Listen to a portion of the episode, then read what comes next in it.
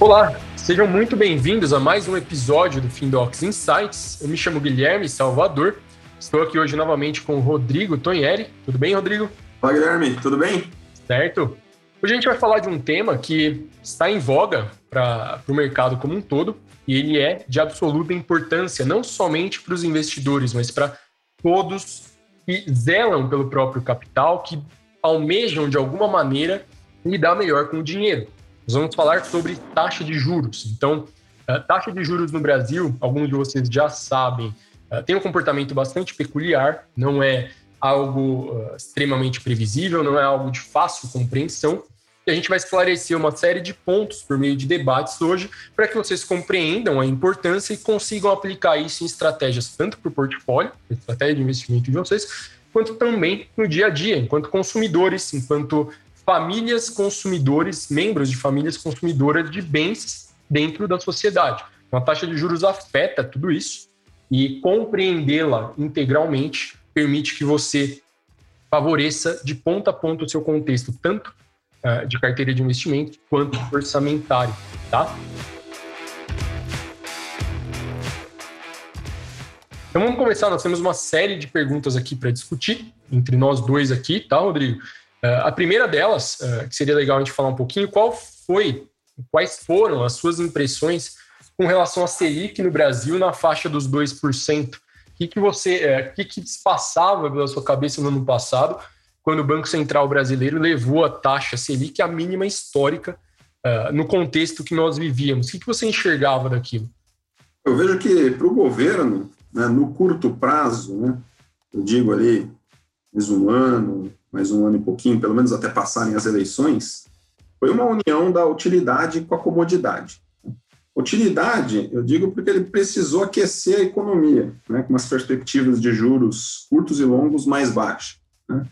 E a comodidade pela contenção do aumento de dívida pública. Uhum. Então, basicamente aquele negócio útil ou agradável. Além disso, eu vejo, eu tive sempre a impressão de que essa é uma aberração, né, uma aberração econômica necessária, uhum. mas que hoje já está mais do que no timing né, para ir retomando a patamares de países em desenvolvimento, que é o caso do Brasil. Né? Uhum. Então, eu vejo, eu vejo muito pela filosofia de que algo que é uma virtude né, por um tempo, um determinado tempo, ela passa a ser uma maldição em outro tempo. Né? Uhum aquele negócio que, ah, em time que está ganhando, dado que está funcionando razoavelmente né, para o período atual, né? Não é que é aquele negócio que em time que está ganhando não se mexe, né? Tudo tem um timing, né? Então, aquele negócio, porque o doente está é, melhor por causa do remédio, você vai continuar, né? A dar aquele remédio, né? Tem uma série de efeitos colaterais e tudo mais. Né? Então, é, é, esse o feeling que eu tenho né, com a baixa de juros né, que nós temos no momento atual. Ah, eu, eu, enxergo dois pontos que assim uh, são praticamente antagônicos. Uh, primeiro, quando nós tínhamos uh, a taxa na mínima, mesmo os 2%, isso, isso se aplica ainda esse contexto de 2,75%. Né? o mercado se tornou, de certa forma, mais popular, mais acessível. Então, certamente você notou isso também. muitas novas empresas, researches, empresas que convidam um pequeno investidor começar a atuar no mercado, começar a entender como os investimentos funcionam, uh, isso promoveu um crescimento uh, brutal no mercado de ações, especialmente. Né? A B3 marcou na semana passada, no dia 5 de abril, se eu não me engano, 3 milhões e 600 mil investidores. Então, há poucos anos atrás, nós tínhamos lá 300, 500 mil investidores. Cresceu demais. A acessibilidade se tornou, foi para outro nível. Deve ter reparado nisso também. Uh, cresceu o número de propostas, o número de soluções, o número de, de mídias tratando o assunto, né, inclusive na televisão, em alguns pontos específicos. Uh, só que do outro lado, do lado ruim, essa parte, essa é a parte ótima, né? É, de fato é o que a gente busca, um país onde o mercado financeiro é pujante o suficiente, grande, robusto, para que uh, o incentivo à atividade empresarial, à economia, se torne cada vez maior. É o que a gente busca, é o target, obviamente. Só que eu vejo também o outro lado, o lado negativo. Qual que é? Uh, primeiro ponto é que, assim, uh, juros baixos num, num, país como o Brasil, persistentemente baixos, ele forma um grau de hostilidade que pequeno investidor não tem condição de entender. Então, de certa forma, ele é induzido a alocar capital de uma maneira, induzido a comprar ativos, comprar ações, como se uh, o mar fosse tranquilo, sempre nessa tranquilidade de juros baixos, ou seja, atividade econômica é incentivada. Então, esse é o primeiro ponto. Juros baixos ele incentiva uh, essa percepção, sendo que ela não é, uh, não é verdadeira em, em completude. O segundo é, é um incentivo ao desvio de perfil. Então, com certeza você conhece também quem começou a investir na bolsa agora, porque o gerente do banco falou que a renda fixa não dá mais nada, né? Então, o gerente está batendo na porta do cara, ó, ou você aloca em risco, aloca em ações, em fundos imobiliários, que uh, risco, para quem não tem, não tem condição de entender o que é, nada mais é do que a flutuação, a volatilidade, né? Aí cabe uma outra discussão para a gente fazer outro dia para uh, ah, se a vol é risco ou não. Mas o risco para o brasileiro no geral, é a volta, é ver o dinheiro chacoalhar. Então, esse desvio de, de perfil, para mim, ficou muito, muito, muito claro. Muita gente que tem perfil conservador, comprando ativos de risco, uh, sem o devido, a devida compreensão, que poderia, de alguma forma, aproveitar esse momento, essa alocação incentivada, né, por todos os meios, para entender como as coisas funcionam, né, forçosamente, assim dizendo.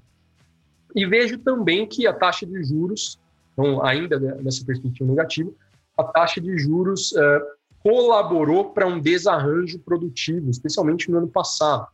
Então, taxa de juros baixa dentro do sistema econômico, obviamente, que incentiva excessivamente a demanda, né? Seja, seja de forma natural, uma demanda sustentável, ou seja de forma artificial, aquela demanda criada por capital que não, que não volta a circular. Ou seja, famílias que receberam dinheiro, obviamente, de, de fato deveriam receber, mas que não terão condições posteriormente de manter o mesmo nível de demanda no sistema.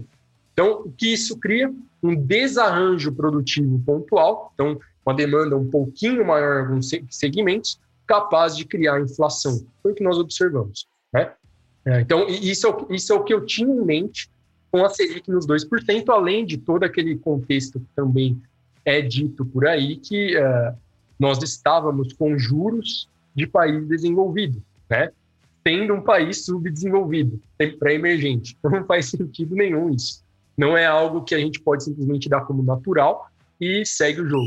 Não, não tem como enxergar dessa forma.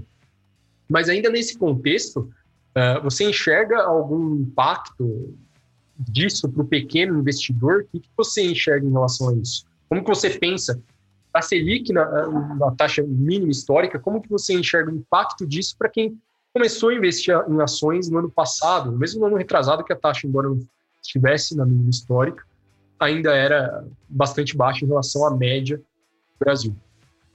Oh, legal. Pensando assim no, no pequeno investidor, né, como sendo a base da pirâmide, ou seja, boa parte dos brasileiros, porque boa parte dos brasileiros são pequenos investidores porque tem pouca coisa para investir, né? Uhum. Eu vou tratar o pequeno investidor dessa forma.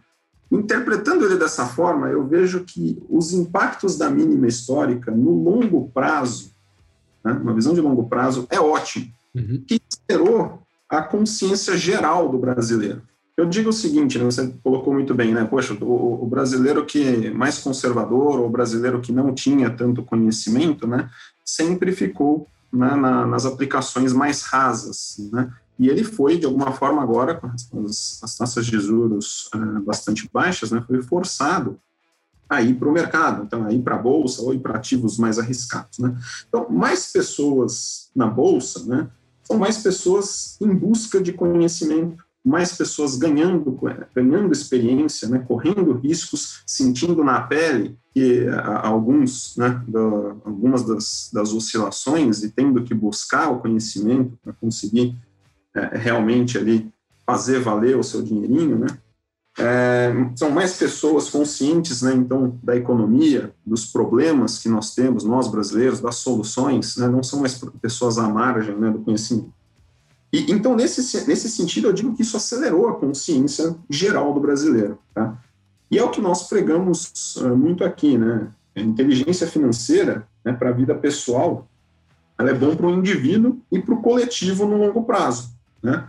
Tem uma massa maior de pessoas com inteligência financeira, né? Aquilo que, que dói no dia a dia, né? Que é o bolso ali, né? Você uhum. estar numa, numa melhor condição, numa pior condição. uh, você começar realmente a, a ser forçado a, a, ganhar esse tipo de corpo, né, é, é, muito bom, justamente pelo grau de consciência que, que aumenta. Né? Então, para um sujeito ser bem sucedido financeiramente, né, ele tem que ter conhecimento, tem que saber o que está acontecendo, aí vira alguém mais consciente, capaz de fazer algo. E, e, é o que a gente sempre defende, né? Que um homem melhor faz um meio melhor. Né? Uhum. Então, essa, essa é a grande esperança. Então, no longo prazo, com essas pessoas ali, um número maior de pessoas, a gente uh, consiga ali ter esse corpo intelectual maior na nação para fazer algo melhor, né? Já no curto, médio prazo, uh, eu vejo que para essas pessoas, para esses pequenos investidores, eu prevejo uh, chuvas e trovoadas, né? Muitos deles entraram, né? justamente pela necessidade de, de, de fugir dos ativos mais conservadores, né? E entraram com um grau de ignorância maior. Né? Então, eu chamo assim de aqueles que entraram com um arrojo maior do que deveriam, né? Sim. Eu chamo iniciantes, ou os iniciantes arrojados, ou, ou se preferir, se preferir, os burros motivados, né? Sim. É, vão tomar uns caldos aí nesse, nesse curto, médio prazo aí, porque, uh, são, mas no fim das contas, eu acho que faz parte do processo, são dores do crescimento, né? Uh, faz parte, né? Então, mas que vão tomar uns caldos, vão, mas eu acho que no geral, a longo prazo, a coisa, a coisa vai bem. De fato, e assim, isso está em linha com o que a gente tem trabalhado, né? Não só no, uh, no Insta, mas principalmente no INT, nas discussões das aulas, enfim. Uh, é nosso papel aqui na Findocs preparar as pessoas para lidar com isso, porque um país desenvolvido, de fato, seja qual for o, o delta tempo que nós teremos aí para nos tornarmos desenvolvidos, seja ele centenário ou não, ele tem juros baixos. Juros baixos é uma característica típica de um país que tem uma economia saudável ou que tende a alcançar a saúde econômica e financeira. Então, nosso papel nesse contexto, né, está sendo justamente alinhar, é, criar nas pessoas a mentalidade de que o dinheiro, a geração de valor, é algo extenso, tão extenso quanto qualquer outra construção relevante na vida.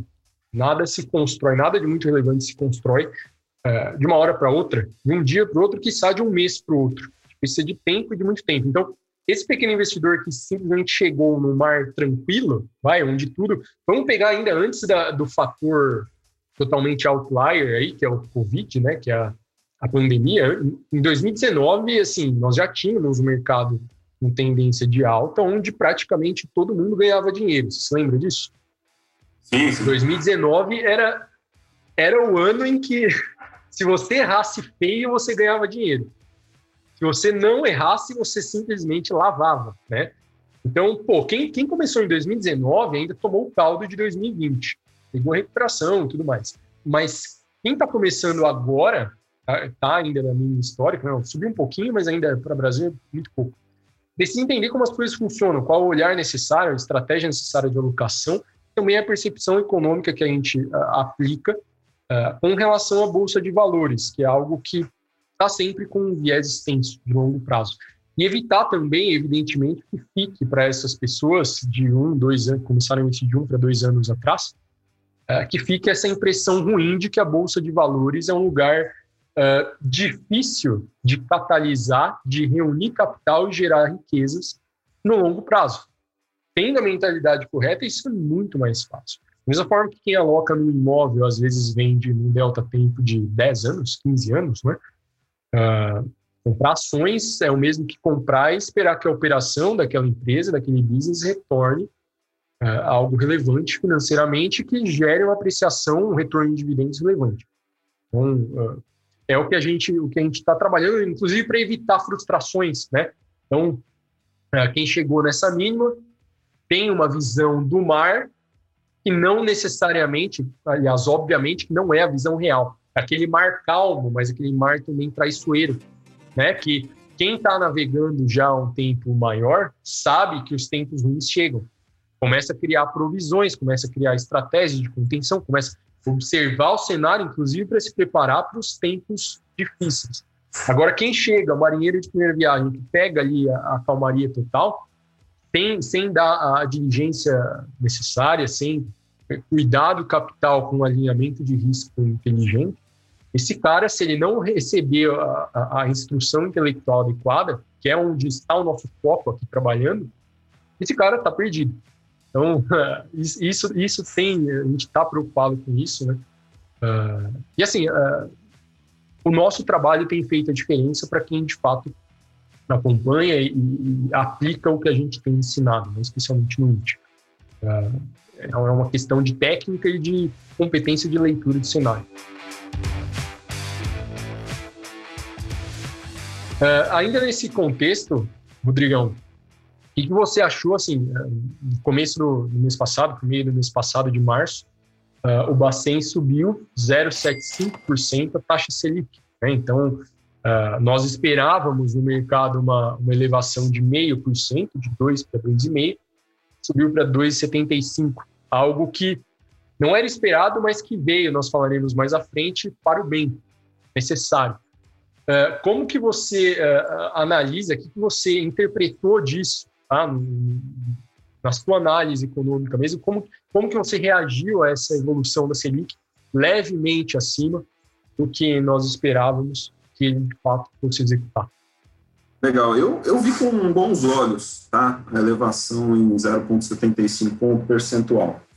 Basicamente, porque aqui no, aqui no Brasil, diferente de países é, mais desenvolvidos, como os Estados Unidos, ou como, com a Bolsa Inglesa, enfim, em que você calcula né, o, a taxa de juros, né, você consegue calcular precisamente qual que vai ser o, o desenrolar né, de uma taxa de juros. Né? Então, você sabe os desdobramentos macroeconômicos da, da taxa calculada. Né? Aqui no Brasil, como a taxa e a curva de juros, né, elas variam né, de uma forma bastante é, acentuada, né, tem uma volatilidade muito grande, ainda mais porque a, a, a, curva de juros, né, ela é derivada da taxa de juros até o tempo presente, né, uhum. enfim, então, é uma perspectiva futura, aí você olha para o Brasil, que naturalmente já é um país, né, que, que tem os seus solavancos, né, e, e mais o agravante, né, de que o, o Brasil o Brasil, como país emergente, é um país que, em geral, se estabiliza em taxas mais altas, você está numa taxa mais baixa, etc. Enfim, então, como tudo se volatiliza muito, você, você tem que, ao tomar as suas posições políticas, ela tem que ser veemente, ela tem que ser uma posição forte, ela tem que passar o recado. Então, muitas vezes, você tem que jogar acima daquilo que seria o, o necessário para passar o recado que assim as taxas devem crescer no longo prazo, para que o mercado aceite essa perspectiva e realmente faça com que a curva de juros né, é, fique num patamar mais elevado. Né? Então, basicamente, é, é, é essa visão que eu tive. Eu acho que foi super acertada a decisão de colocar além da expectativa que o mercado tinha. Não, eu, eu pensei o mesmo, cara, porque é o seguinte, Uh, muita gente diz que os juros brasileiros estavam uh, muito fora do equilíbrio, muito longe do equilíbrio, né? Aí alguns gestores apontavam que uh, taxa de equilíbrio seria na faixa de uns 6 para 8%, enfim, que já seria muito acima do que nós tínhamos antes dessa elevação, né?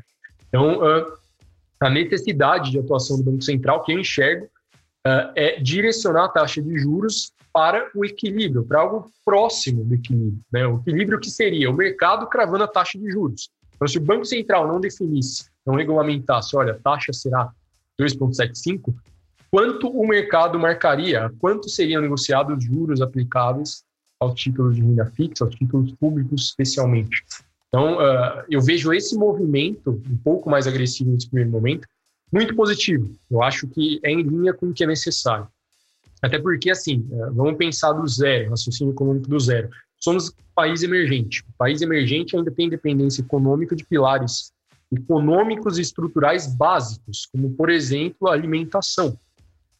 Dado o nível de taxa de juros uh, que nós tínhamos anteriormente, por exemplo, na faixa dos dois, empresas que produziam em massa produtos alimentícios estavam sofrendo para repassar preço. Isto é altamente preocupante, porque mesmo que em menor magnitude, infla, infla muito o preço. isso vai estourar, é uma bomba que vai estourar no colo da parte mais frágil da corrente, né?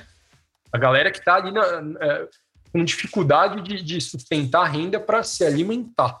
Então, levar o equilíbrio, é, a gente vai falar disso com certeza em outros pontos mais à frente, mas levar a taxa mais próxima do equilíbrio nada mais é do que segurar a inflação, que hoje uh, nos arrebenta especialmente por alimentação e combustível, e é drástico o suficiente, né? Então, uh, isso, isso por si só já é muito benéfico, segura a inflação. Tem um outro benefício estrutural que é relevante para o país como um todo, que, que eu penso que, assim, a taxa de juros voltando a subir, a gente tende a tornar o ambiente mais convidativo para entrada de capital estrangeiro, para dólares. Então, o gringo olha para o Brasilzão pensando, pô, agora eu estou vendo a possibilidade de rentabilizar capital ali, ou com uma tendência de conseguir, porque ainda não consegue. Né? Em 2,75, juros reais ainda está negativo, bastante negativo. Então, o gringo começa a considerar a possibilidade de trazer dólares para cá. Se traz dólares para cá, com dois efeitos primários na economia. Primeiro, a apreciação do real frente ao dólar, então o, o dólar se torna mais barato.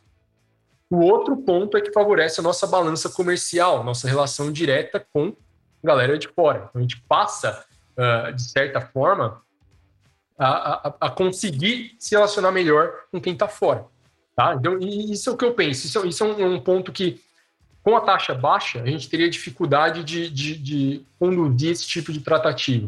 Com uma retomada de. de para elevar a Selic a um ponto mais próximo do equilíbrio, é algo que tende a acontecer. Mas tem, obviamente, o outro lado da moeda, né? Como nem tudo uh, é muito bom, especialmente em economia, que é uma eterna gangorra. Uh, a nossa situação fiscal está terrivelmente ruim. Então, com uma dívida PIB praticamente de 100, com tendência a ultrapassar, né? Como você bem falou lá no início, a, a Selic corrige a dívida pública. Então, se a Selic estoura para o mercado marca na curva de juros, então a curva de juros marca juros longos hoje na faixa de 9, né? se não me engano, estava 8 para 9. Uh, nós teríamos um índice de correção na dívida pública que elevaria o risco país. Se eleva o risco país, o efeito no câmbio é contrário. Então, perfeita gangorra. Se sobe a taxa, traz dólares, convidativo. E reduz a se sobe a taxa em excesso, o efeito, o efeito contrário na dívida faz com que os dólares vão embora. Né? Então, uh, é bem o que a gente fala, economia é uma eterna gangorra. E assim, a nossa situação de endividamento, a gente também já discutiu isso em aulas e etc., ela é decorrente de um, um problema econômico muito mais grave, foi a necessidade de atender famílias e agentes econômicos cuja possibilidade de sustento básico primário inexistiria sem as condições de, de concessão de benefícios e afrouxamento fiscal que foram feitas no ano passado. Né? Então, a taxa, ela, ela, a gente precisa sempre trabalhar ela com essa perspectiva de gangorra. A economia, ela é de fato uma gangorra, não existe o caminho perfeito. O estudante de economia, seja ele acadêmico ou não, tradicional, ele tenta encontrar o ponto assim, ok, qual é o caminho correto? Seja qual for o, o caminho que seja optado, uh, vai chegar à ponta. Tem, tem um lado ruim, tem uma tratativa que precisará de contenção, seja inflação, seja câmbio, seja dívida pública. Então, esse ciclo de alta que está marcado agora, já foi iniciado pelo Banco Central, eu vejo como muito positivo, mas vejo também que uh, abre novos riscos para monitoramento. Abre novos riscos. Isso a gente falou muito na aula 64, né, Rodrigão? Uh, onde nós fizemos a leitura macroeconômica. Então, cara, como tudo em economia, por isso que é tão fascinante, né? Não existe a resposta correta, não existe a, a, um ovo de ouro somente. Existem N caminhos, N formas de tratar de forma a levar o país ao que interessa, que é uma, uma retomada da geração de bem-estar e de geração de riqueza entre todos os agentes. Por isso que, assim, eh, voltando, né, eh, eu, eu defendo, né, defendo novamente e acho que realmente foi muito acertada a decisão do, do Banco Central em subir 0,75 acima um pouco da expectativa, né, já para o mercado realmente precificar juro longo mais alto. Porque basicamente o que eu vejo sempre, o, o Banco Central acabou percebendo né, que, tudo bem, o IPCA está razoavelmente controlado, embora na mesa das pessoas, né, as pessoas estão sentindo né, a inflação né, na mesa, alimentação, combustível principalmente, mas o IGPM, ou seja, o IPCA razoavelmente controlado, mas o IGPM é, cresceu, já, já, deu saltos relativamente altos, né? 25% acumulado. 25%, exatamente. Exato. E o IGPM tende a repassar para o IPCA no médio e longo prazo também, uhum. né? Percebendo esse, uh, esse sinal, né? Então, o Banco Central colocou ali acima, fora também a questão de que muito do, da inflação também tem a ver também com o dólar ah, no, em valores elevados, né? Enfim, então, a questão de você ter ali uma perspectiva de, de, de juros, ah, tanto curtos quanto principalmente longos ali, mais altas, né? Para tentar estabilizar o dólar, né? Tentar estabilizar a inflação também. É, e, e também, de certa forma, também eu vejo que o, o, o juro longo não cresceria tanto numa visão do próprio mercado, justamente porque o mercado está de olho né, no que o governo está fazendo nas contas públicas e onde deve ser o teto para juro longo do mercado brasileiro. Né?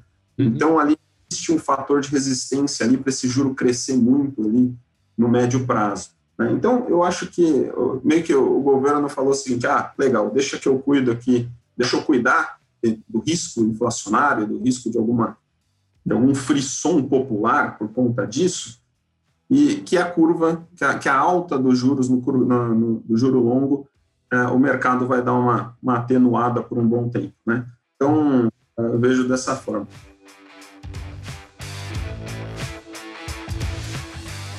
Mas, Guilherme, deixa eu te perguntar. Eu estava pensando aqui e, me veio uma, uma dúvida. Você acredita que a alta inflacionária né, que experimentamos nesse momento, ela é um repique, né? E, e, e se você tem razões para pensar, quais razões você pensaria ser um repique? Porque basicamente a interpretação que, que eu tenho da, da, atitude do Banco Central hoje é justamente por medo de, um, de uma explosão inflacionária, né?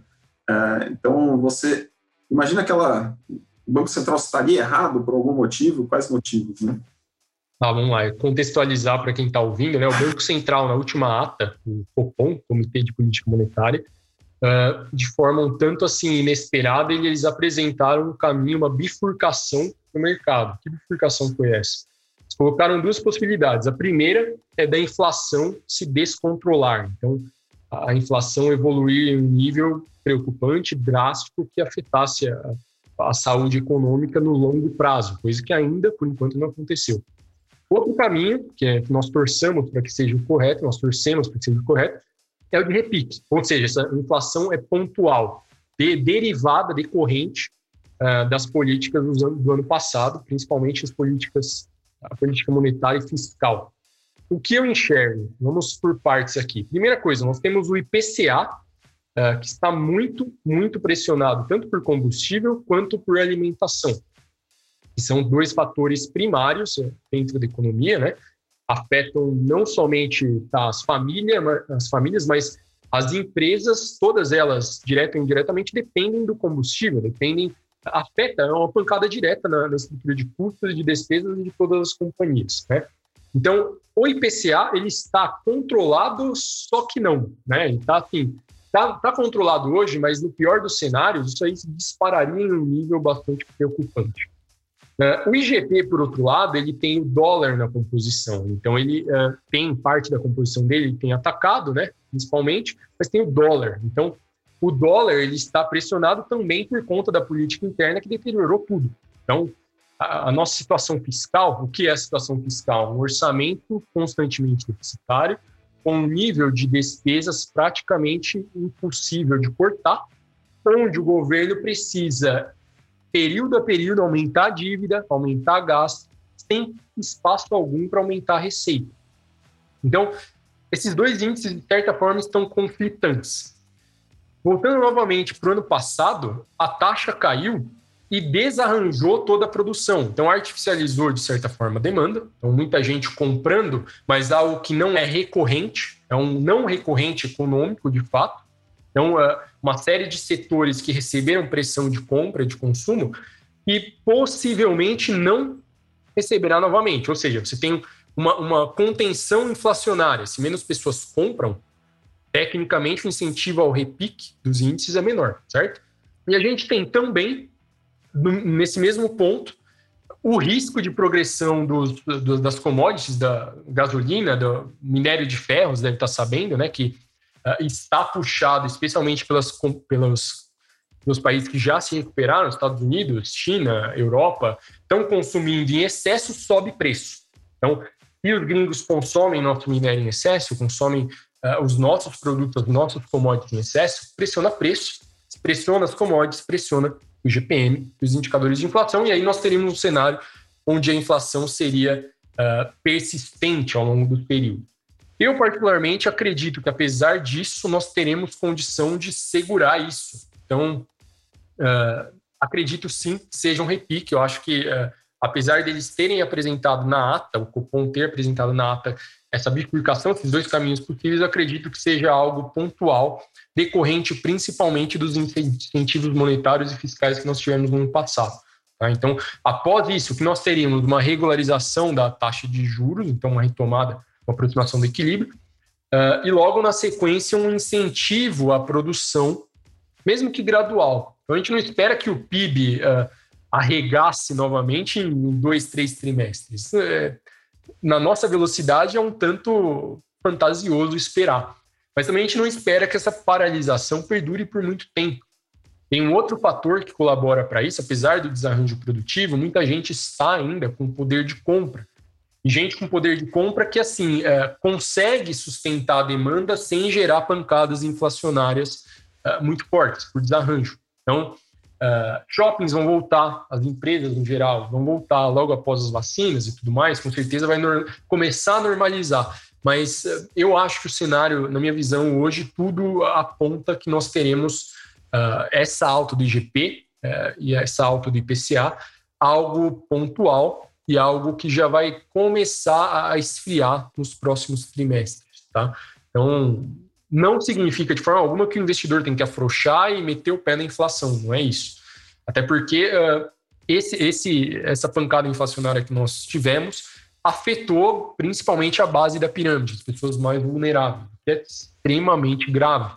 Então, eu falei da questão estrutural alimentar, né? Nós somos uma grande frente econômica, produção de commodities e alimentos. Obviamente sofreu pressão inflacionária, né? A gente falou da M Dias numa das aulas nas semanas passadas, M Dias Branco, que domina o mercado de massas e biscoitos, especialmente no Nordeste, dona da, da Adria, da Piraquê, enfim, uma cacetada de coisas. Uh, e teve, eh, nesse último, nesse último trimestre, nesse último ano, aliás, uma puta de uma pressão nos custos, não conseguiu repassar, o lucro líquido desabou, apesar de um setor muito forte, a inflação arregaçou todo o setor. Então, assim, eh, a, nossa bolsa nem tem muitas empresas eh, de alimentação no capital aberto, né? Tem lá, especialmente na, no front, está M Dias, Camil, mas se a gente por um lado, avalia a M Dias, os números da M Dias, a gente pode inferir naturalmente que se ela sofreu, o pequeno mercado do seu Zé ali sofreu muito mais. Muito mais. Então, tem uma proxy ali de uma grande companhia que pode sinalizar, que demonstra, condiciona análise de uma série de outras empresas, né? De, condiciona análise de todo o setor. Então, para a gente, eh, eu enxergo dessa forma. Eu acredito que uh, seja pontual, mas na hipótese de não ser pontual, não ser somente um repique, ou seja, um, uma puxada forte nos índices, caso isso não seja pontual, o Banco Central e as autoridades monetárias já estão com isso no radar, o que já é um bom sinal também. Né? Se não tivesse no radar, simplesmente estivessem no, no, na ata, na última ata comunicado que Uh, o cenário é maravilhoso, o cenário está perfeito, está tudo resolvido. Vamos tratar como a inflação está completamente dominada. Isso seria problemático. Eu interpretaria como muito problemático. Se eu tivesse pegado a ata do, do, do, do Copom para ler que os caras estão achando que resolveu, cara, eu estaria muito preocupado. Então, no worst case scenario, deu tudo errado, eles estão com esse, com esse risco em monitoramento. Então, isso para nós é muito positivo, você não acha? Eu vejo, eu vejo dessa forma também. Eu, eu vi com muito bons olhos a, a ata da reunião do Copom, é, justamente pelo fato deles é, colocarem todos os cenários na mesa e enxergando, né, de fato, todas as possibilidades e, de, e, mostrando, principalmente, né, que eles estão ali, é, eles têm gatilhos para todas as armas, digamos assim, né. Então eu vejo, eu vejo dessa forma. analisando um pouco ali ó, suas explicações agora, que aliás foram muito boas, eu, eu fiquei com o sentimento de que você não acredita que é, o patamar de juros de dois dígitos voltaria ao Brasil. Confirma ou não essa minha expectativa, essa, essa minha interpretação do seu, das suas explicações? Tá, taxa de juros em dois dígitos, eu acho pouco provável. É uma possibilidade, tá?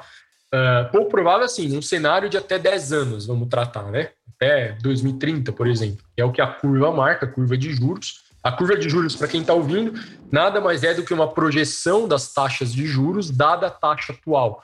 Então, a taxa atual é X, você coloca uma curva longa e a gente precifica, a gente coloca taxa nesse delta tempo para que a gente possa uh, tratar empréstimos, enfim, uma série de operações. Uh, eu vejo essa questão dos dois dígitos tá, como o pior dos cenários. Vamos do zero novamente para ficar bem claro para quem está ouvindo. A missão do Banco Central são, são dois pontos de trabalho que o Banco Central tem assim, uh, como, como fator orientador do, de tudo que eles executam. O primeiro é a manutenção do poder de compra da nossa moeda, que envolve, evidentemente, uh, conter a inflação, dominar a inflação. O segundo é zelar pelo bom funcionamento do sistema financeiro monetário, ou seja, regular volume de moeda, regular relações de trocas entre os agentes econômicos e, e tudo mais. Isso é o que orienta todas as tratativas do Banco Central. Como ele demonstrou no, no último, na última reunião, o Copom demonstrou estar uh, enxergando possíveis riscos, riscos dramáticos, a gente fica mais tranquilo nesse sentido, porque tem cuidado por parte deles. Não, eles não demonstraram uma política negligente, uma política onde simplesmente vão pensar, ó, o mundo vai voltar a crescer, tendo os Estados Unidos ou a China como locomotiva, não importa, o mundo vai voltar a crescer, vão pegar a rabeira, mantém juros baixinhos, baixa para um. Cara, estamos perdidos se acontecer, não pode. Então, uh, o que eles demonstraram foi exatamente o inverso. O mundo vai crescer, mas o nosso cenário interno é desafiador. Qual que é o nosso foco? Eu falei que a missão deles é, é, é, é fazer a manutenção do poder de compra e zelar pelo sistema financeiro. Qual o foco deles? Retomar PIB. De nada adianta ter uma moeda estável que não eleva a produção. Até porque, assim, uh, economicamente, isso é, é bastante discutido em uma série de obras, enfim, materiais. A moeda em si não gera valor, né? O que gera valor é a produção. Então, se nós pegarmos, a galera pergunta muito para a gente, né, Rodrigo? Uh, por que, que os Estados Unidos têm lá as injeções monetárias e passa incólume, passa sossegado, e o Brasil recebe injeção monetária e quase vira do avesso, cai de cabeça e, enfim, quase morre. Uh, isso explica justamente essa questão estrutural, né? Porque um país desenvolvido injeta moeda, mas produz tem produção, tem geração de valor, tem geração de riqueza, a moeda está ali para fazer, de certa forma, um backup da coisa, tá? para sustentar. Num país onde você enxerta moeda em tudo e não produz, cara, o que acontece? Infla o volume monetário, o volume de dinheiro em circulação, moeda perde valor e é o que a gente está enxergando. Muita coisa. O IPCA ele marca, mencionei alimentação e combustível, né, que são os mais problemáticos hoje.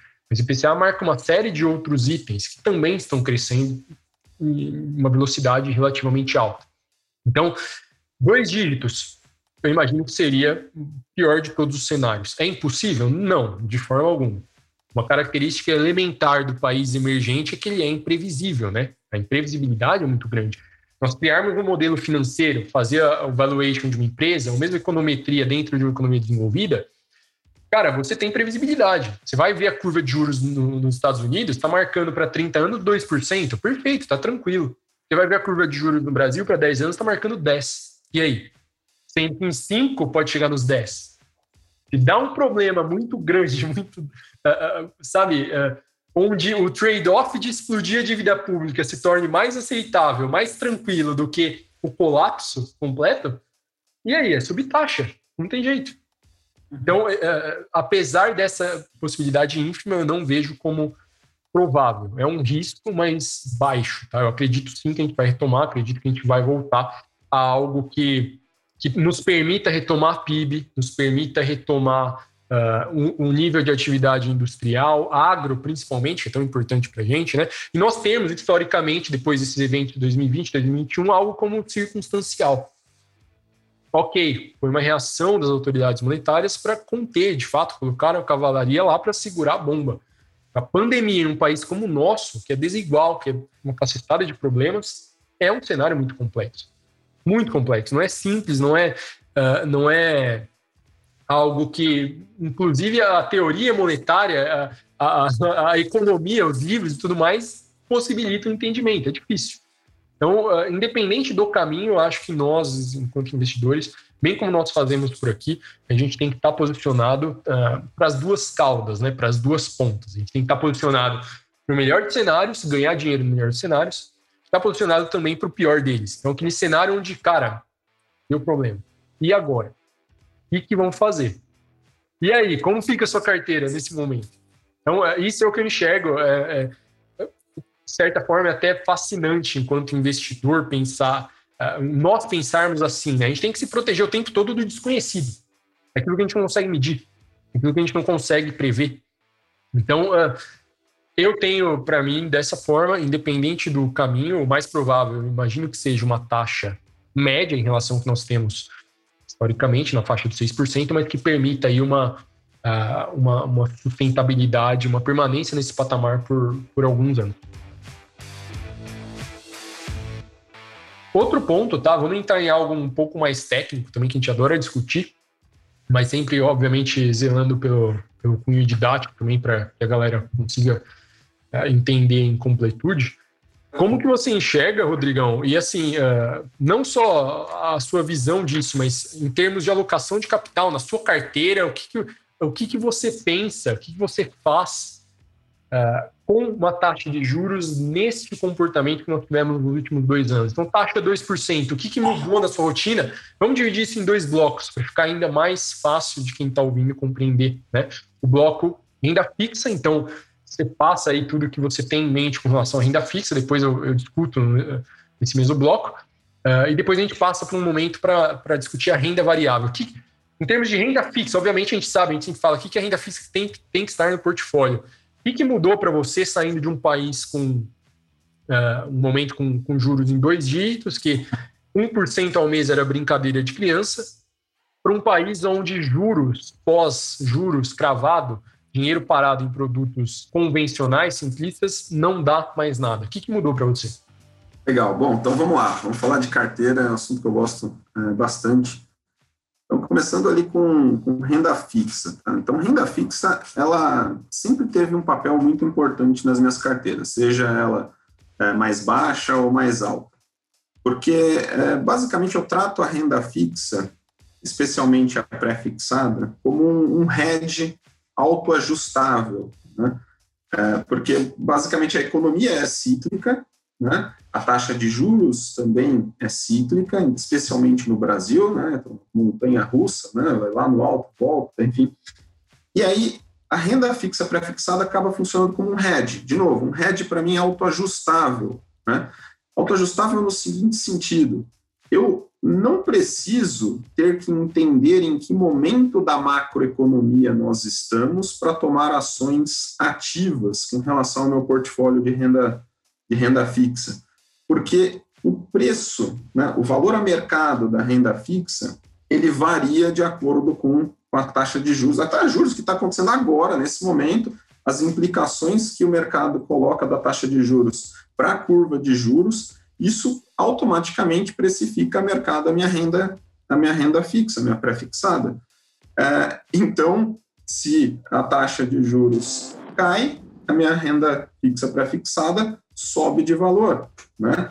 E é, é muito fácil de saber é, se, o, se o valor de mercado está acima da minha projeção de fluxo de caixa para renda fixa. Porque a projeção de fluxo de caixa para renda fixa é um negócio praticamente ali estável, fixo ali, né? Uhum. Então, o preço subiu demais, subiu muito, né? Eu posso ter um momento, uma oportunidade de venda daquela, daquela renda fixa, justamente para uh, abarcar oportunidades que eu tenho uh, no mercado, né? Então, as oportunidades que abrem né, em, em, momentos de crise como esse. Né? Então, é um hedge super natural, não precisa de uma leitura macroeconômica muito apurada, ele funciona automaticamente, então é, é lindo utilizar renda fixa pré-fixada. Né? Fora que isso diminui a necessidade de utilizar como hedge, né, como proteção, as opções. Né? As opções são, obviamente, mais caras, né? se você não as utiliza, elas viram pó. Então, se você utiliza renda fixa, você, enfim, se você não, não vender, não comprar, não fizer nada com renda fixa, você vai ter ali aquela rentabilidade que, que já te uh, já é uma rentabilidade razoavelmente interessante, estabiliza o teu portfólio, né? E, além de tudo, ainda, além de me proteger em momentos como esse, eu ainda tenho a questão ali de que eu não preciso gastar tanto com opções que são muito mais difíceis de analisar, tem que ser muito mais certeiro, tem que ter um, um teórico muito mais forte, né? Já passando ali para a renda fixa pós, ela também sempre tem um, um papel importante no, no, portfólio, justamente pela proteção inflacionária basal. Né? Então, eu sempre tenho também a renda fixa após no portfólio. Então, esses papéis são muito importantes. Então, aquele negócio que ah, a renda fixa morreu, não sei o quê. Em portfólio, sempre, sempre. Guilherme, isso, isso, é, isso é uma coisa que muita gente perguntou pra gente, né? Pô, renda fixa morreu? Acabou? Eu lembro quando os juros começou a baixar, cara, muita gente perguntava, né? Era, algo muito frequente no nosso dia a dia. E assim, uh, como eu vejo isso? Vamos lá. Primeira coisa, juros baixos uh, exigem, acho que tira o investidor do, do, do, ciclo de, aliás, o círculo de conforto excessivo. Então, quando nós tínhamos uh, Selic lá nos 14%, 2015 para 2016, fazer 1, 1,1, 1,2% ao mês líquido era sossegado. Então, a renda fixa já era conhecida no Brasil como uma fonte de rentabilidade bastante, bastante relevante. Né? Uh, agora, isso muda um pouco porque exige essa percepção do investidor. Bem como você colocou, o pré-fixado, quando a taxa começa a cair, ele vai ter uma performance X. Quando começa a subir, performance Y. O pós-fixado, ele simplesmente acompanha a taxa. Muito simples. Mas o investidor que não entende a importância desses títulos, ele evita completamente. Ele é, faz exatamente aquele cara, o iniciante arrojado que você falou no início, no começo do podcast. O burro motivado. Isso, é o burro motivado. Burro motivado. é, então, assim, é, é esse o ponto. Eu acho que é, a renda fixa, ela, é, com, no patamar que nós, nós temos de juros hoje, né, que nós tivemos no ano passado, ela comprovou como poucos investidores entendem a importância de ter ativos descorrelacionados na carteira. O que é a descorrelação? Se um performa muito bem, outro performa muito mal, correto? Pô, se tem uma descorrelação perfeita num cenário hipotético, ilustrativo, um performa um, outro performa menos um. São direções perfeitamente opostas. Essa é descorrelação.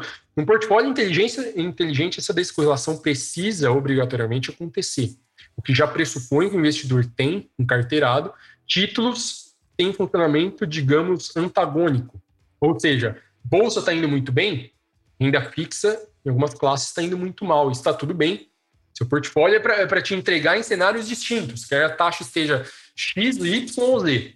Não para ficar girando igual maluco, né? Como muita gente faz. Uh, eu vejo dessa forma. Então, assim, entrando em outras estratégias que eu acho também bastante relevantes, juros muito baixos exige uma capacidade de planejamento para determinadas estratégias também. Por exemplo, alongamento de prazo. Então, títulos curtos remuneram porcaria nenhuma. Fato. Não tem juros, não tem. Tecnicamente, a, a taxa livre de risco está próxima de zero então, remuneração ao, ao credor também é próxima de zero. Agora, se a gente estende o prazo, como por exemplo um Tesouro IPCA 2050, 2045, que vai marcar lá na ponta, na outra ponta da, da curva de juros, isso muda de figura. De forma simplista, a remuneração, que é o IPCA mais a taxa prefixada, né?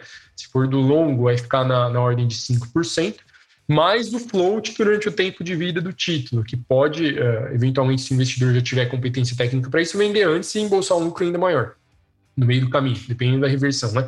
Mas exige essa percepção do investidor de alongamento de prazo, que já é bastante uh, contraintuitivo. Né? O, o que mais rege, né, Rodrigo, é o imediatismo, cara. A galera compra, assim, para lucrar semana que vem. Exatamente. Que vem. Não é o pensamento para renda fixa, né? Ela tem uma posição muito estratégica no portfólio. Aliás, eu, eu digo até, eu complemento até o seguinte: é, quando uh, nós trabalhamos com estratégias ali mais sofisticadas de portfólio, a renda fixa é algo que é estratégico você ter no portfólio para justamente saber usar na hora certa, né? Mas aí você fala, poxa, mas o pequeno investidor ou investidor iniciante, não necessariamente o, o arrojado lá, né, um iniciante tá, com, boas, uh, com boas intenções ali, é, poxa, ele não tem essa, esse conhecimento de sofisticação ainda, né? Então, renda fixa tem papel para ele? Tem. Tem papel, justamente o papel de amortecer os movimentos de mercado da renda variável. Então, não necessariamente ele precisa vender ou comprar no tempo certo, né, a mercado, uma renda fixa, como abordagens mais sofisticadas fazem. Né? É, ele pode simplesmente manter no portfólio pelo simples fato do amortecimento né, da, que, que os, dos efeitos da renda variável na sua carteira. Né? Geralmente eles têm efeitos antagônicos. Né? Se você tomar uma porrada na renda variável, a renda fixa vai te segurar, não vai te deixar, é, não vai te deixar exposto né, a ações de risco real para sua para sua vida, para sua vida financeira, para suas economias de fato, né? Então esse esse é o ponto, né? A renda fixa serve para todo mundo a todo momento, né? É e assim a taxa de juros baixa, claro que no Brasil não é normal, mas numa economia desenvolvida ela é baixa ou próxima de zero. Né? Se a gente pegar nos Estados Unidos, juros longos lá está marcado 2%. Se você emprestar há 30 anos, você recebe 2%. E pensa no nível de liquidez que os títulos públicos americanos têm, né? Não é uma liquidez eh, pequenina e modesta, é gigantesca. Lá os investidores alocam ah, os títulos públicos normalmente. Eles têm lá três tipos de títulos, né? T-bills, T-notes e T-bonds. Uh, seriam análogos ao que nós temos aqui, com um volume de, de, de, rentabilidade bem diferente só. Então, uma seria análoga ao Tesouro Selic, outra ao Tesouro IPCA, enfim. Mas ainda assim, mesmo com o fator de remuneração lá sendo baixo, são títulos que são comprados pelos investidores, principalmente para essa, essa questão de amortecimento de volatilidade que você colocou. Então, o portfólio precisa de descorrelação, precisa amortecer vol? Claro que precisa. Né? Você amortecer volatilidade de um portfólio de, sei lá, 50 mil é uma coisa. Agora, quando você está falando de 5, 10, 50 milhões de reais, um drawdown mal calculado te arranca sei lá, metade da, do que você construiu, né? Então, é, eu acho que, assim, é, a gente, a gente traz estratégias mais compreensíveis, principalmente em aulas, mas é, exige ali uma percepção maior por parte do investidor. E principalmente o um investidor preguiçoso, que é o que é o investidor preguiçoso? O cara que é superavitário, que ganha dinheiro, mas não quer saber de porra nenhuma, o cara não quer aprender nada. O cara quer só ligar para o gerente, ó, não tá dando dinheiro para nada isso aí, ó, o que você está fazendo de errado. Ó, cadê? Cadê? Tava dando 1%, agora tá dando ponto 1. E aí? É o cara que, assim, literalmente ele não quer aprender. Então, logo se cesse essa, essa facilidade, o capital dele vai voltar a ser colocado ou numa, numa rotina de, de jogatina, ou então vai ficar a, a rentabilidade próxima de zero ou real negativa, pior ainda. Mas com relação à renda variável, o que, que, que, você aponta? O que você acha que juros baixos ou em reversão, como que a gente está vivendo, o que, que, muda em relação à sua observação de empresas? Ah, bom, basicamente, assim, é, eu acho que é, os juros ah, tão variáveis como são aqui, principalmente no cenário brasileiro, eles tornam a brincadeira bastante divertida para a renda variável, né? Uhum. É, vamos começar do começo, né? Ah, basicamente, né, os juros a curva de juros, de maneira geral, afeta muito o, o WAC, né, do valuation, taxa de desconto, né, que você coloca no fluxo de caixa, faz a desconto valor presente, a taxa que você usa para isso, o WAC, né, ela basicamente é bastante influenciada né, pela taxa de juros, né. O Brasil é um país subdesenvolvido, né, e sendo subdesenvolvido tem variações maiores de juros, né, tendo variações maiores de juros, o AC também fica variando bastante. O valuation das empresas, portanto, é muito, muito sensível. Né? Uhum.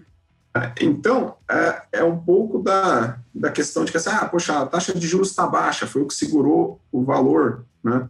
De, muitos dizem né, que foi o que segurou o valor das empresas, né? E a, o Ibovespa, né, quase 115, 120 mil pontos, em plena crise do coronavírus, né, em que a, a pandemia comendo solta lá, e o Ibovespa lá 120 mil pontos. Ah, por quê? Porque a taxa de juros está bastante baixa, a curva de juros ali estava bem atenuada, e aí isso influencia o, AC, e aí você permite valuations maiores, né? Só que assim, no, quando você investe é, no longo prazo, você sabe que uh, isso aqui é uma, uma situação uh, bastante passageira, né? Os juros, os juros muito baixos, né?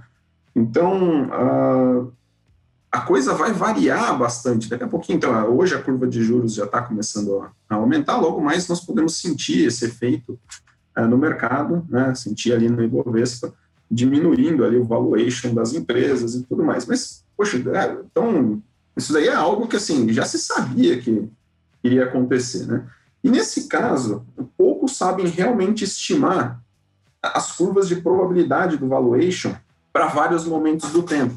Então, é nesse ponto que eu costumo é, trabalhar. Né? Então, muitas, muitas pessoas, né, quando trabalham ali questão de, de previsão, né, previsão, valor, fazer valuation de empresas, né, almejam sempre chegar num determinado valor justo das empresas. Ah, o valor justo da empresa é 37 reais, cravado, 37 reais. É, eu já procuro não trabalhar desta forma. Aliás, quem trabalha com previsão em mercado financeiro sabe que o alvo é tudo aquilo que não interessa. Né? O que importa é a distribuição de probabilidade dos valores. Né?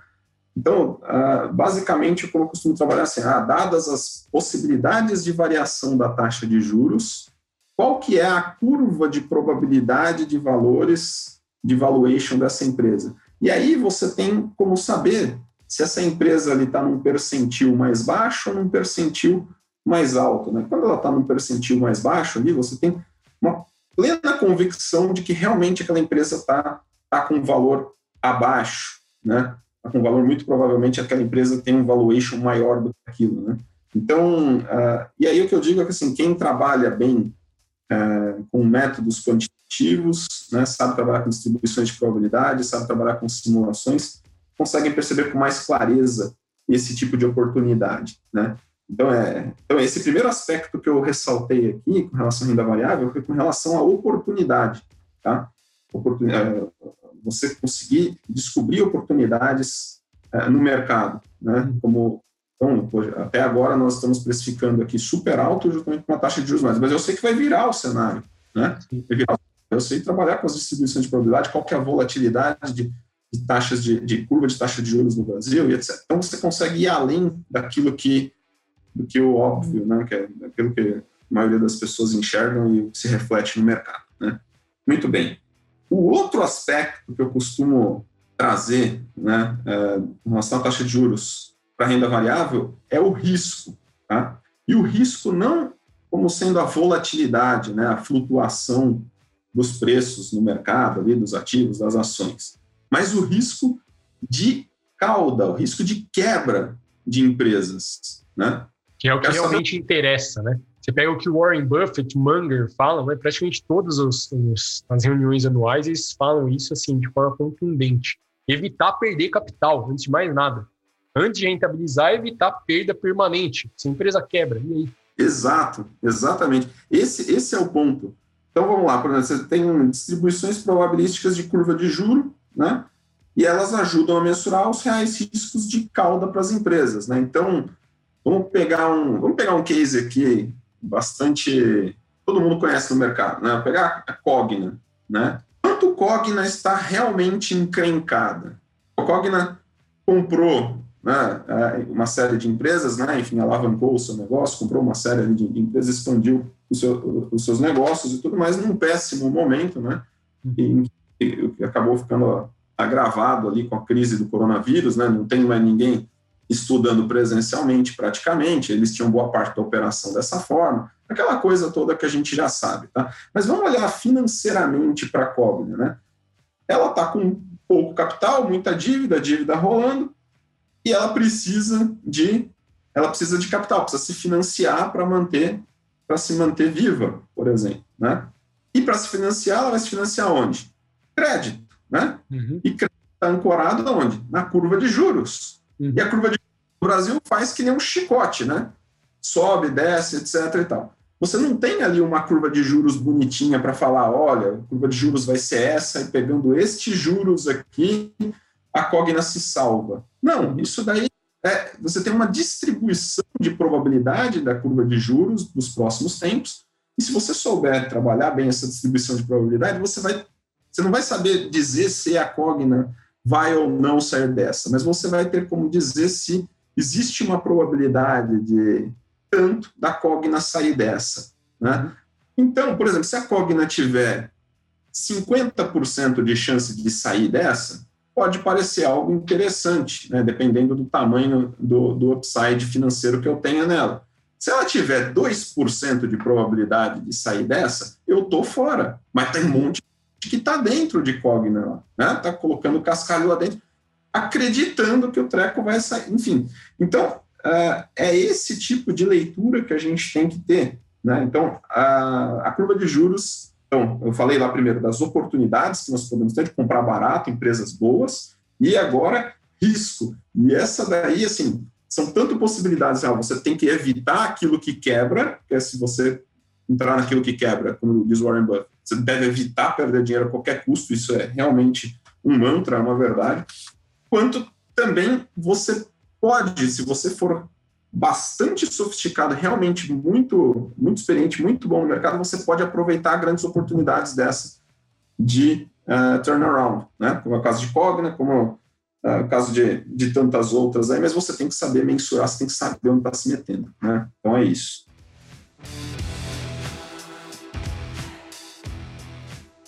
E aí, Guilherme, carteira, renda variável, o que, que, você, que, que você apronta? Cara, é, essa visão de. Essa curva de juros. A, a visão fundamentalista, né, unir a visão fundamentalista com quant, né, com análise quantitativa, é algo que realmente sobe muito de nível a performance. A gente vem atestando isso com os modelos que a gente cria por aqui, né? E, cara, Sim. realmente extremamente relevante. O que eu observo, tá? o que eu faço na minha carteira e como eu, enxergo esse tipo de movimentação, é, para além do que você já explanou de forma magnífica aí. Primeiro que é o erro básico de que achar que o valuation é uma verdade absoluta, né? Aquele target price uh, é aquilo e acabou. Não é bem assim. Mas vamos, vamos explicar conceitualmente para que a galera entenda também, né? Uh, a taxa de juros, ela impacta os negócios em duas frentes, principalmente. A primeira delas, é mais simples de ser compreendida, é a operacional. Então, impacta a operação da empresa, tá? Como? Se a empresa depende de capital de terceiros, para funcionar, ela tem dívidas e tudo mais, essa dívida passará a ser marcada mais cara, se tornar mais, mais caro. O lucro líquido da companhia, por consequência, cai. Passa, tende, pelo menos tem uma pressão forte a reduzir o lucro líquido. Tá? Aí entram outras, outras métricas também de custo de capital próprio, que sumiria isso, né? A taxa de juros, eh, a taxa Selic nada mais é do que a taxa livre de risco. Então, se a gente for dimensionar custo de capital próprio para fazer um modelo de valuation, a gente vai exigir pelo menos a taxa livre de risco, mais um prêmio, certo? Então, ela afeta também o custo de capital próprio. A união desse custo próprio com de terceiros nos traz o WEC, é o, o custo ponderado de capital, envolve tanto próprio quanto de terceiros. Então, primeiro, afeta a estrutura, tende a reduzir lucro líquido se a empresa estiver endividada, estiver alavancada. Isso pode ser, obviamente, averiguado via DRE, balanço patrimonial, enfim, análise financeira tradicional, tradicionalíssima até. A gente usou como exemplo a M Dias há pouco, que eu expliquei, está nesse caso. Então, inflação desbalanceada, pressionou, gerou lá uma pressão de custos brutal, reduziu o lucro. Então, afeta diretamente. Segundo ponto, que é o que você colocou, tá? Uh, que é valuation. Então, como que afeta o valuation? Se a taxa está subindo, a taxa de desconto aplicada nos fluxos de caixa se torna maior. Consequentemente, o valor presente de um determinado ponto no futuro se torna menor, por lógica, né?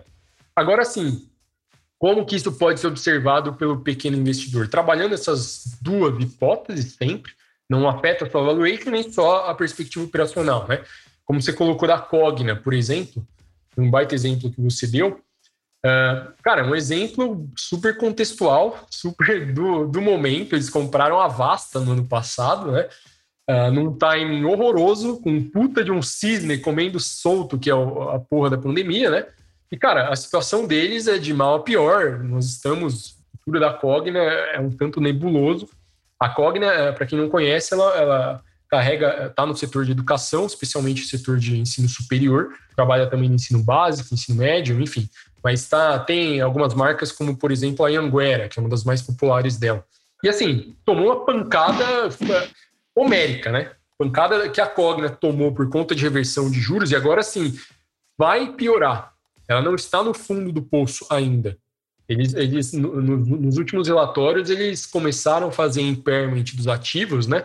Reduzir, o, dar baixa nos ativos que eles têm, como forma de fazer a manutenção da estrutura, para tentar mostrar para o mercado, ó, vai ficar tudo bem. Só que não convence ninguém, né? Que não tem nada jogando a favor deles, literalmente. O modelo é um pouco problemático, é gordo, muita estrutura física, ativo permanente.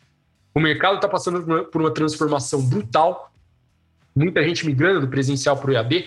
O EAD vai acabar? Óbvio que não, pouco provável, né? mas uma redução é esperada. Então, em termos de renda variável, uh, que a gente tem que observar sempre em portfólio como os juros impactam aquele setor em questão.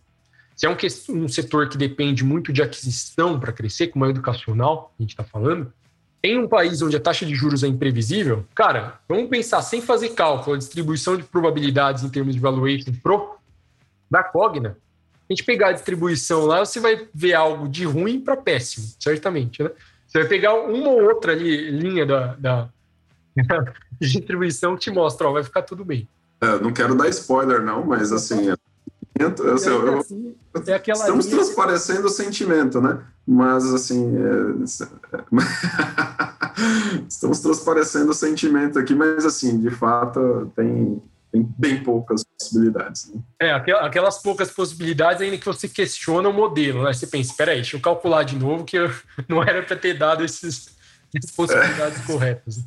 Uh, Exato. Não, mas enfim, uh, voltando aqui, a gente tem que ter essa, essa visão operacional, setorial, operacional, como os juros afetam o setor e também como afeta em termos do preço de alguma coisa. Então, para quem não entende nada de valuation, valuation parte da precificação de um ativo, demandando sempre um retorno superior à taxa livre de risco. Então, se você vai investir em um negócio, seja o seu negócio, seja uma empresa de terceiros via bolsa de valores, você vai exigir um retorno superior à taxa livre de risco, que é a Selic. A gente está falando no Buffett, o Buffett mesmo, quando ele cria algum tipo de modelo, ele utiliza risk-free. Ele não coloca, na verdade, ele, é bastante incisivo até, ele, ele, não coloca nem prêmio, na verdade. Ele desconta pela risk free, mas isso é papo para outro podcast. Então, assim, a gente tem que considerar essas duas, duas facetas que, que se apoiam, tá? Na minha carteira, eu busco sempre uh, considerar como a empresa reage às movimentações de juros inesperadas. Se é uma empresa muito frágil a ciclos, uma empresa que depende de pontas para operar bem, depende de ou de um ciclo muito favorável ou de uma ponta, qualquer um dos extremos da curva, eu evito. Pegar, por exemplo, construção civil, pegar turismo, precisa de um, de uma, um favorecimento macroeconômico muito grande para operar bem. Então, uh, consequentemente, uh, a necessidade de acompanhamento desse tipo de ativo é um pé no saco, na verdade. A gente tem que estar sempre ali monitorando, às vezes, um grau de abrangência que você não tem nem condição de monitorar. Às vezes, nem condição de prever. Pegar turismo, por exemplo, é, é drástico, né? Bem complicado. É, é, o que eu aplico no meu, no meu portfólio. E tem um outro ponto que eu acho muito relevante também para quem quer se orientar em termos de taxa de juros. Pô, é imprevisível, de fato é difícil. Você pode fazer para se orientar? Busque entender os projetos da empresa, o que ela está fazendo para melhorar a própria estrutura. Se é uma empresa que tem ciência, que está num campo, Brasil, que é hostil em termos de juros, ela vai se tornar cada vez mais resiliente, até antifrágil para ciclos, na medida do possível, dadas as limitações do mercado. A M Dias, que a gente vem falando, o que eles estão fazendo para reduzir a pancada do dólar? Estão expandindo a base, a condição de, de, de produção própria de insumo, tanto óleo vegetal quanto trigo, é o que eles mais consomem, né? São duas commodities marcadas a dólar, dólar consistentemente alto quebra as pernas deles. Então, assim, entender os projetos da companhia. O que estão fazendo para evitar que nós, enquanto analistas e investidores, quando a gente for avaliar que a gente faça a distribuição, faça a modelagem, veja, cara, isso é uma bomba. Exatamente, e a questão dessa valuation, ele tem uma série de premissas. Você fazer o valuation, né, requer ali uma série de premissas e essas premissas estão ancoradas justamente na probabilidade dessa série de eventos, eventos macroeconômicos, eventos difíceis de prever, e aí, justamente o que você colocou, a questão de você, quando você vê os projetos, vê como a, a empresa em si uh, está manejando dentro da crise, né, para evitar as incertezas que nós temos, né, com relação a eventos macroeconômicos, eventos é, exógenos, né, isso diminui muito, pode diminuir muito a incerteza que você tem dentro de um, de um modelo, né, modelo de valuation, qualquer outro modelo é, econômico, econométrico, quantitativo que você use para fazer a avaliação de empresa. Né? Então, realmente, avaliar os projetos faz muito sentido justamente para diminuir a variação da, das premissas, né? Então, ótima Cara, eu acho, é, para mim, é um dos fatores mais relevantes nas análises que eu desenvolvo, os modelos que eu crio, porque, assim, se controladores, se os caras que estão à frente do negócio começam a tomar decisões imbecis, você perde completamente a confiança. Você pensa, cara, tô fora.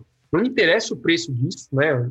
Você se associar a, a, a quem não tem a menor noção de tocar o navio é muito complicado, porque adiciona aí um grau de incerteza no modelo que praticamente inviabiliza. Né? Você vai ter que arbitrar preço, criar uma margem de segurança que é até impraticável, enfim, é muito difícil. Mas uh, para quem está investindo, pequeno investidor precisa dessa noção, essa, essas técnicas que nós colocamos tanto para renda fixa quanto para variável, uh, cara, já, já possibilita o enriquecimento, fortalecimento de uma série de estratégias. Então, muito, muito, muito legal mesmo tudo que você apresentou, gostei demais.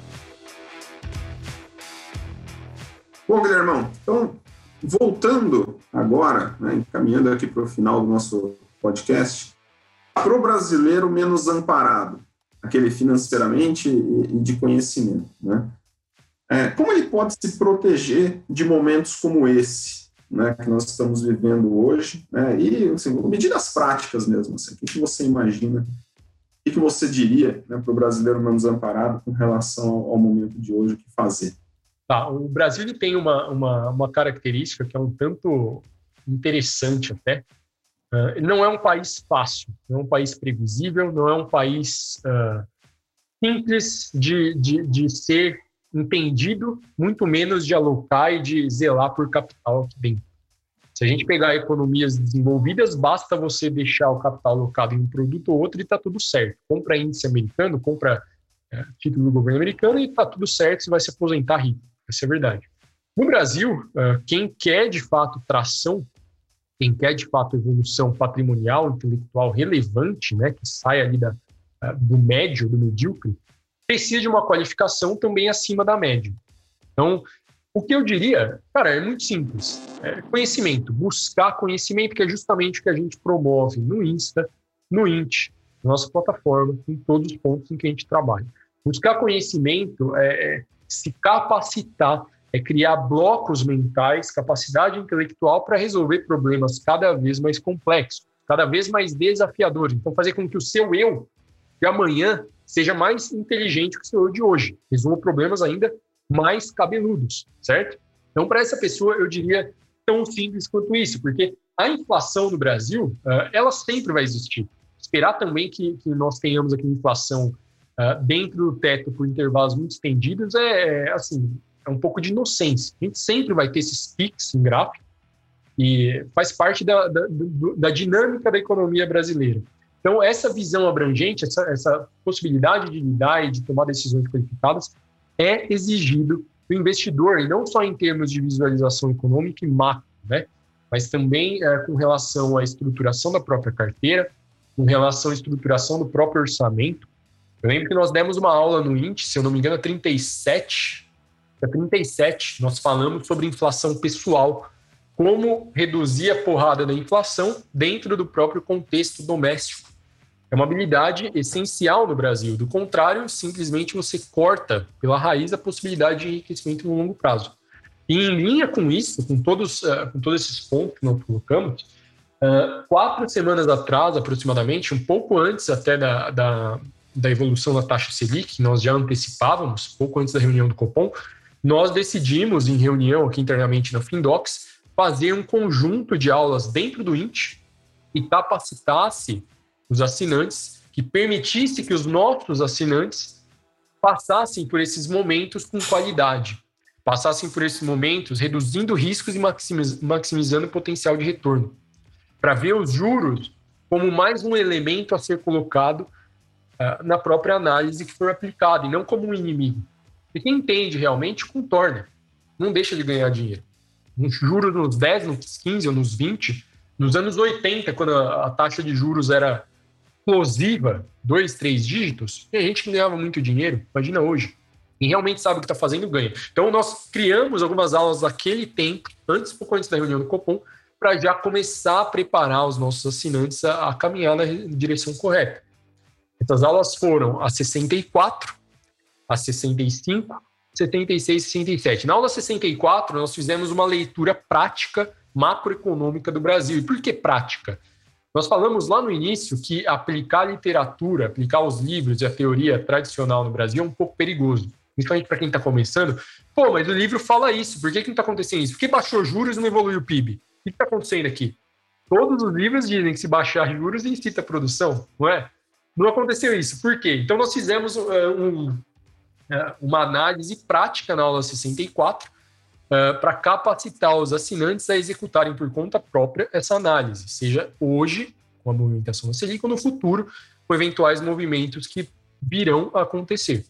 Na aula 65, nós desmistificamos um conceito que é um pouco nebuloso, aliás, é muito nebuloso e que é pouco tratado mesmo em, em nível universitário, que é a curva de juros. A curva de juros é muito utilizada dentro de bancos, dentro de corretoras de assets, de fundos de investimento, porque ela é extremamente importante. Mas o pequeno investidor, de certa forma, falta material didático suficiente para capacitar ele a executar as próprias leituras, a olhar para aquela projeção de juros e falar, ok, o portfólio precisa seguir nessa direção ou naquela. Aula 65, nós trabalhamos isso. Na 66, nós trabalhamos diretamente o impacto dos movimentos dos juros na renda fixa e nos fundos imobiliários. Que acontece com esses ativos quando os juros se movimentam? Como que você reage? Quais são os riscos? Explicou isso. Por fim, na aula 67, o impacto prático também em equity, em ações. Então, empresas, como que elas reagem à taxa de juros como deveriam reagir. Quais são as mais afetadas? Quais são as menos afetadas? Tudo isso está explicado nessas quatro aulas. 64, uma análise prática. 65, uma contextualização da curva de juros para te colocar em pé dos investidores mais qualificados do mercado. A 66, a prática, o impacto prático nos fundos imobiliários na renda fixa. E a 67, o impacto nas ações. Se você já é assinante, assista as aulas nessa ordem, tomando as devidas notas, faça suas anotações e aplique isso no seu contexto. Se você não é assinante ainda, eu convido você, o Rodrigo também, certamente convida vocês, a se tornar assinante, porque o conteúdo lá está realmente animal. Você vai desenvolver análises muito fortes, muito fora da caixinha, muito fora do que os materiais, mesmo universitários, são capazes de te desenvolver é carregado de prática, é o que funciona. É o que a gente ensina somente o que a gente pratica na nossa vida, evidentemente, o que realmente funciona. Uh, com isso, a gente pode encerrar, né, Rodrigo? Algo mais que você queira colocar, cara? Ah, eu estou satisfeitíssimo por hoje, foi um prazer. Um papo mais longo, né? Que vocês, eh, vocês chegaram até aqui. Uh, espero que tenham absorvido tudo, que coloquem isso no, daqui para frente no contexto de análise de você, seja você pequeno investidor, um investidor tubarão gigantesco, um empresário, um microempreendedor, não interessa, tudo isso se aplica ao seu contexto, basta você transformar tudo, todas as informações na sua própria vida. Então, com isso a gente pode encerrar, tá? Muito obrigado por terem acompanhado até aqui. E já segue a gente lá no Insta, nossa principal plataforma onde a gente produz conteúdo e vocês podem encontrar a gente também por meio de diversas ferramentas dentro do INT, comunidade fechada com a gente está lá, e a plataforma com todas as nossas aulas sempre à sua disposição. Tudo bem? Muito obrigado por sua audiência e até a próxima. Tchau!